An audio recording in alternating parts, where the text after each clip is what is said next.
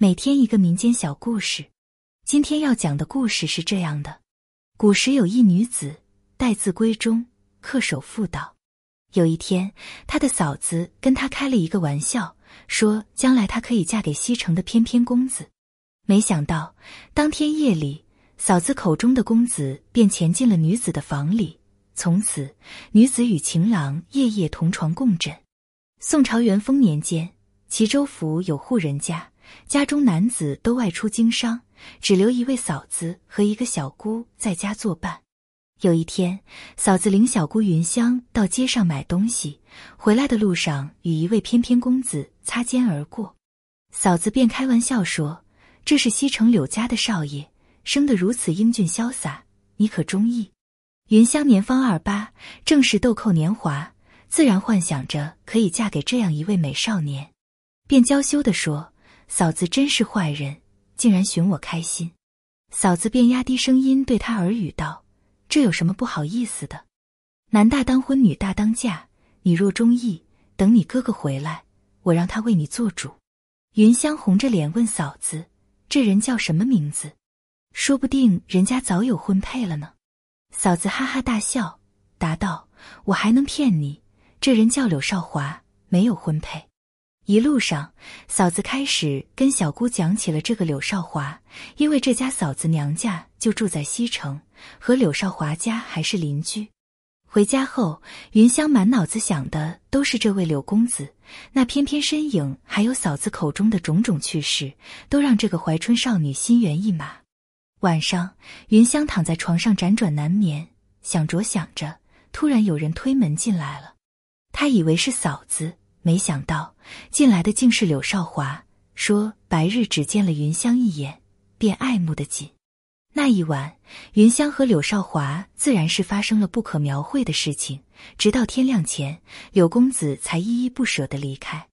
从此以后，几乎每晚这个柳少华都来和云香幽会。要说这个小姑不是正经人家的姑娘吗？为什么甘心情愿干这么不光彩的事呢？首先是因为喜欢，那一日匆匆一面，再加上嫂子的推波助澜，这个小姑早就陷进了柳少华的温柔乡里，不能自拔。其次，云香觉得，既然他们两情相悦，彼此又都没有婚约，再说嫂子已经答应，等哥哥回来会为他做主，那么两个人相好也是早晚的事，干柴烈火，情难自控，也便没有控制。这样大概过了一个月。有一天，家里来了两位远房亲戚，夫妻二人要到密州经商，路过齐州，多年未见故，登门拜访。原本亲戚也着急赶路，但是眼见天色已晚，只好留宿了。由于旅途劳顿，亲戚吃过晚饭后，和姑嫂寒暄了一盏茶的功夫，就去休息了。这一晚，客人睡在了小姑的房里，而云香则和嫂子睡在一起。第二天，嫂子早早起床，张罗丰盛的早餐。可是日上三竿了，还不见亲戚起床。于是嫂子便去叫门，可是怎么叫也无人应。嫂子感到奇怪，便推门进去，走到床前一看，顿时吓呆了。夫妇二人满身是血，不知被谁杀了。家中出了人命，嫂子和云香三魂吓丢了七魄，赶紧报了官。希望能够给自己洗脱嫌疑，云香害怕，很快便说出了他和柳少华的事。官府随即赶到柳家，把这个柳公子给缉拿归案了。让云香痛心的是，柳少华对私会之事矢口否认，更不肯与他相认。案件到此就难办了，到底是云香诬陷柳少华，还是柳公子不肯认云香呢？就在知府犯难之际，师爷出了一个主意。他让云香说出柳少华一个不为人知的特征，来证明自己确实认识柳公子。云香想都不想便说，每夜与他私会的人左臂有个刀疤，右腹上还有个猴子。不查还好，一查竟发现柳少华身上既没有刀疤，也没有猴子。如果这个柳少华不是和云香私会的人，那每晚与云香同床共枕的又是谁呢？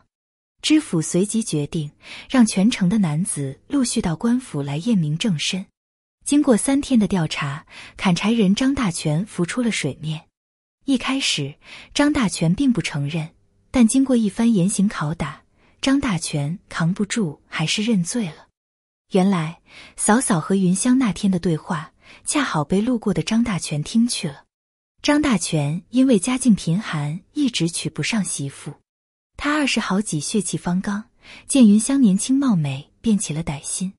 没想到冒充柳少华的奸计还真得逞了。